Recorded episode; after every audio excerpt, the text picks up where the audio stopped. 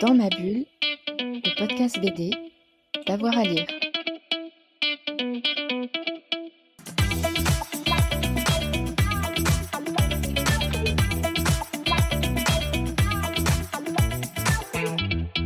Eh ben, donc Black Sad, on a, on a la chance en France encore de découvrir aussi des réalisateurs et des illustrateurs qui viennent, euh, qui viennent d'ailleurs. En Espagne, il y a un vivier qui est quand même très important, qui est encore sous-estimé.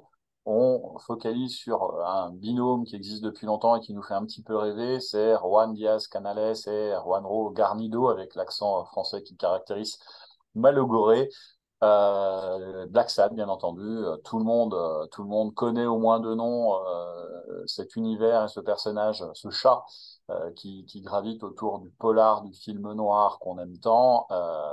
on a eu six premiers tomes absolument incroyables, voire cinq premiers tomes absolument incroyables, et puis une tentative de créer quelque chose d'un petit peu plus long sur la durée. C'est vrai que le film noir, on sait, c'est un cinéma américain essentiellement qui se déroule sur des formats courts. On est sur 1h15, 1h30, 1h40, mais rarement plus. Donc, ça correspondait tout à fait aux univers précédents de Black Sad, où on avait à chaque fois un volume qui reprenait une partie bien précise du film noir. On allait voir des films de Douglas Sirk, ou alors on allait sur des choses un petit peu plus, un petit peu plus ensoleillées d'Hollywood. On peut parler aussi de Boulevard du Crépuscule, qui est quand même très présent dans le tome 5.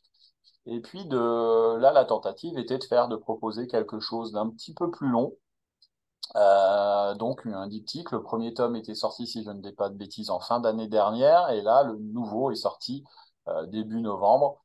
Euh, on retrouve toujours la qualité graphique de cet album, une qualité euh, incroyable, un une vraie qualité de dessin. On retrouve aussi des personnages qu'on connaît bien. Ça va de euh, notamment Weekly, le petit personnage. On retrouve aussi toujours Black Sad, des personnages toujours très intéressants avec des caractéristiques d'animaux euh, qui me font toujours penser à des humains, euh, des histoires euh, quand même très dures sur le fond. Et là, en l'occurrence, on va pas tout dévoiler pour ceux qui n'auraient pas encore eu la chance de découvrir, mais des questions de mafia notamment qui gèrent plus ou moins des syndicats, des questions d'urbanisme, des rêves, de puissance aussi.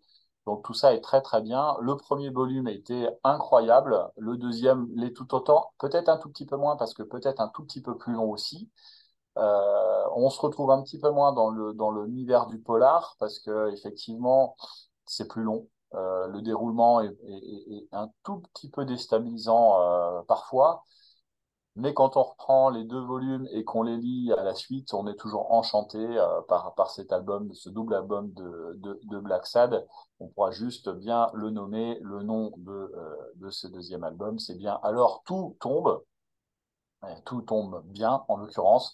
Euh, moi, je le conseille à tout le monde. C'est vrai qu'il faut euh, il faut reprendre, euh, reprendre un petit peu les univers euh, du film noir. On a moins de découvertes que ce qu'on avait euh, par le passé. C'est peut-être un tout petit peu moins original aussi, mais ça reste de, de, la très grande littérature, un grand plaisir de découvrir. Et on espère peut-être juste, ça sera ma réserve, que le prochain album soit un album unique où on pourra peut-être plus retourner sur une Amérique des années 50 un peu moins éclairée, parce que c'est vrai que là, c'est très quand même solaire. Il y a beaucoup de passages qui se trouvent en extérieur, notamment la scène d'ouverture dans le parc préférera peut-être des univers un peu plus sombres et retourner un petit peu aux racines. Mais euh, globalement, euh, grand plaisir de découvrir ce, deuxième album euh, de Black Sabbath. Dans ma bulle, le podcast BD, d'avoir à lire.